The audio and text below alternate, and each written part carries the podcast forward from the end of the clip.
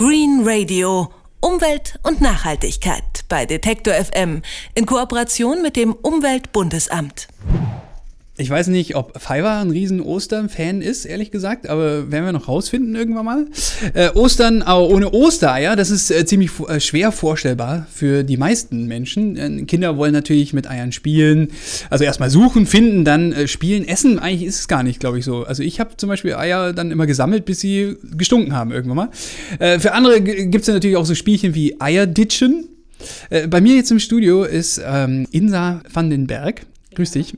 Äh, Eierditschen, gehört das zu deinen Hobbys äh, an Ostern rum? Ja, ich bin, ich bin da so ein bisschen spaßbefreit, was, was Echt das jetzt? angeht, ja. Also es ist nicht so meins, aber ich kenne ganz viele, für die geht das gar nicht ohne. Also Ja, die müssen das tun. Wir haben das, also da, Ditchen geht ja normal so zwei Eier aufeinander und das Ei, das überlebt hat, gewonnen.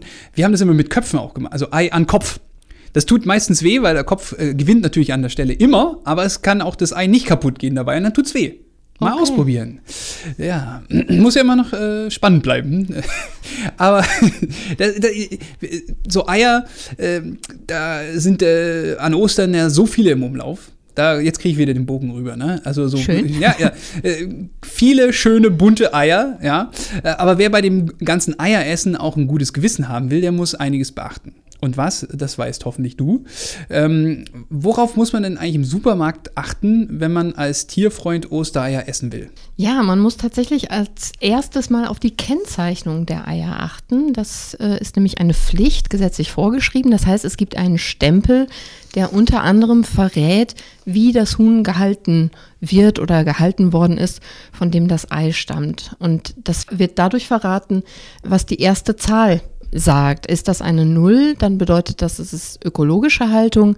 Ist es eine Eins, dann bedeutet das Freilandhaltung. Bei einer Zwei Bodenhaltung und eine Drei. Aber die sieht man tatsächlich in den Supermärkten inzwischen nur noch sehr selten. Da bedeutet das Käfighaltung. Und außerdem sagt dieser Stempel auch, aus welchem Land das Ei stammt. Also DE für Deutschland oder NL für die Niederlande zum Beispiel. Und dann gibt es noch eine weitere Nummer, die genau den Betrieb angibt, wo das Huhn lebt. Eier mit der 3, also aus der Käfighaltung, sind die schlechteste Variante und trotzdem werden so noch rund 11 Prozent der Legehennen in Deutschland gehalten.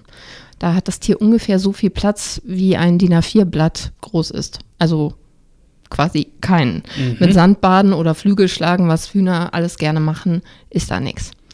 Demgegenüber steht die Biohaltung. Wie die aussieht, erläutert die Tiermedizinerin Marie-Therese Reinke von der Albert-Schweitzer-Stiftung für unsere Mitwelt. Also jetzt in Bezug auf das Tierwohl gesehen ist es so, dass in der Biohaltung ganz einfach eine Bodenhaltung praktiziert wird mit einem Auslauf und dass die Tiere in kleineren Tiergruppen gehalten werden. Das heißt, wir haben hier auch höchstens 3000 Tiere, die sozusagen in einer Halle gehalten werden und im Auslauf steht den Tieren dann halt noch etwas mehr zur Verfügung. Das heißt, man versucht hier etwas naturnaher das zu gestalten, da äh, Hennen ja einfach verschiedene Bedürfnisse haben. Also neben dem Nahrungsaufnahmeverhalten soll heißen, das Suchen, das Scharren nach Futter, haben sie natürlich auch das Bedürfnis, sich zu bewegen und zu flattern und in der Sonne natürlich auch sich ungestört zu bewegen.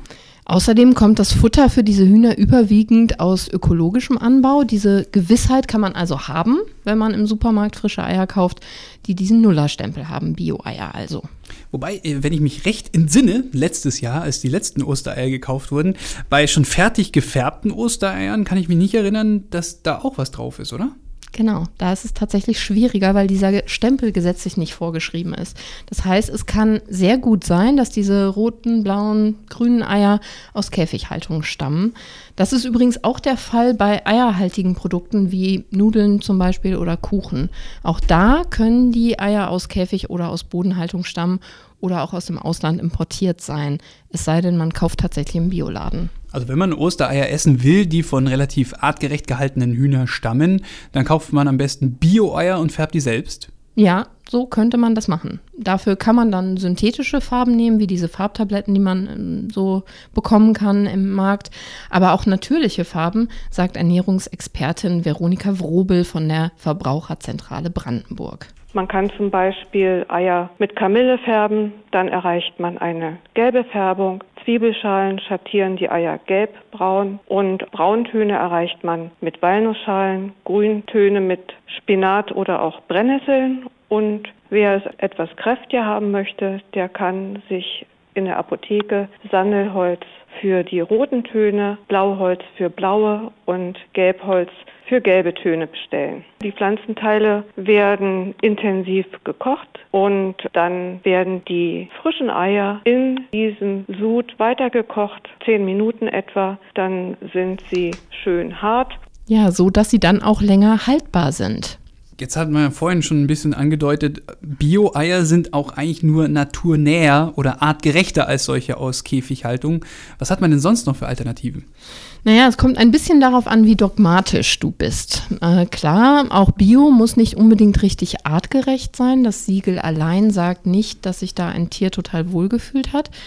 Deshalb kann man vermutlich besser seinem Bauern direkt auf die Finger gucken, die Eier also direkt auf einem Hof kaufen, den man kennt, wenn man eben Ostereier von glücklichen Hühnern essen will.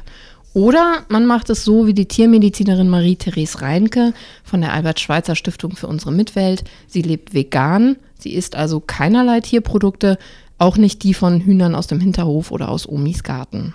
Man muss ja immer überlegen, dass Tiere erst einmal einen Eigenwert haben für sich selbst. Und dann kommt der Mensch dazu und verlangt von diesen Tieren eine gewisse Leistung. Und wenn das natürlich in einem Hinterhof passiert, dann sind das meistens andere Bedingungen als in der industriellen Tierhaltung. Dennoch bleibt immer das Problem bestehen, dass diese Tiere halt für einen Nutzungswert gehalten werden. Man versucht, so viel Leistung wie möglich zu erhalten. Auch im Hinterhof freut man sich natürlich, wenn die Henne viele Eier legt, damit man sie dann essen kann. Dass die Henne eigentlich Eier legt, um eine Familie zu gründen, damit sie sozusagen Nachwuchs hat und dass dort auch Küken draus schlüpfen sollen, das bleibt halt gänzlich unbeachtet und das sehen wir halt ganz klar als eigentlich nicht für die Henne tragbar.